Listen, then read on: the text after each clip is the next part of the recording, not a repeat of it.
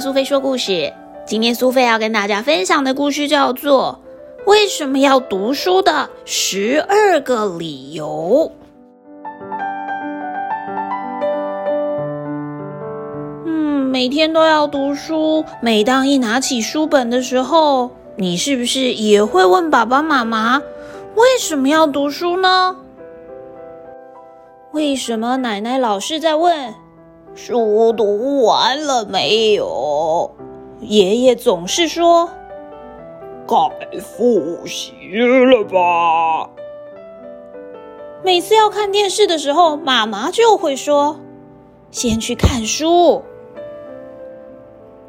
不管什么时候，爸爸都会问我：“有乖乖学习吗？”甚至连小猫都在说。喵，念完书之后一起玩吧。到底为什么要认真读书呢？小朋友，你可能会觉得，当然是看电视、打电动有意思多了。不过，你知道读书能够培养良好的判断力吗？小猫为什么每天都在睡觉、都在玩？小朋友却要认真念书。读书是人类拥有的独特技能哦。透过学习，能够导正我们的言行举止，并且利用自己的专长帮助别人，也能够体验世界上各式各样的事情，让生活多彩多姿。书中的知识能够让我们分辨学习对跟错，真的跟假的。等你以后长大了，才有判断力去做选择，决定眼前的事情该怎么处理啊。当然，偶尔还是会有判断错误的时候。不过，当下感到后悔的时候，千万别忘了汲取教训，从错误当中学习，下次就会做得更好哦。而这些学习其实能够让你的生活更快乐，不仅仅是书本。譬如说，第一次学习脚踏车的时候啊，摇摇晃晃，摔倒受伤。不过学会了之后，就可以骑着车到处玩耍，迎着风，哇，那种感觉真的很畅快呢。当你享受这些快乐的时候，是不是就会忘了当初学骑车的痛苦呢？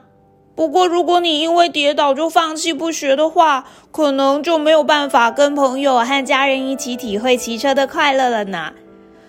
生活中还有许多要学的事，譬如说跳绳啊、搭公车、背九九乘法表。一开始的时候都觉得超级困难的，不过当你学会了之后，就能够克服恐惧，并且有自信的去做哟。当然，这些事情都能够累积你大大的成就感，并且进一步的挑战更艰难的任务。读书不单单是为了自己。也有可能能够帮助别人哦。现在学习的过程很辛苦，不过未来你拥有的知识跟技能，可能会更容易发现自己的专长和兴趣。譬如说，如果你很认真的学习音乐，研读跟音乐相关的知识，练习和音乐相关的技能，未来你有可能会变成一个音乐家。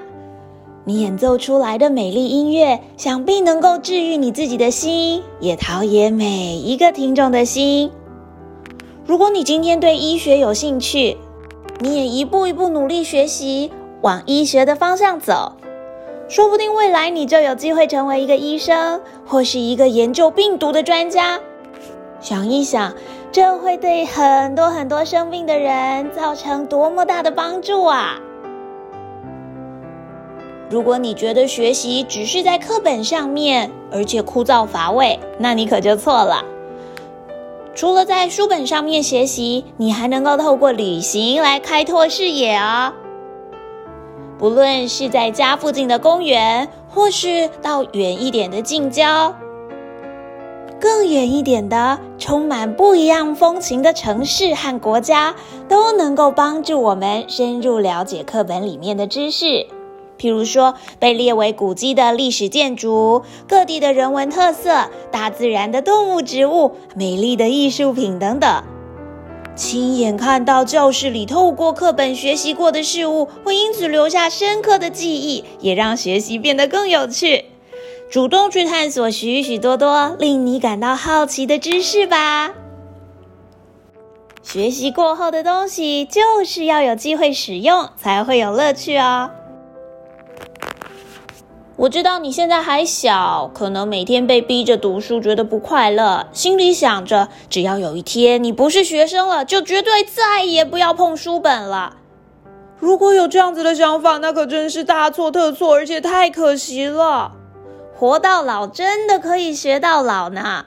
不管是长大之后想要学习的新技能、不同的语言，或是不一样的能力。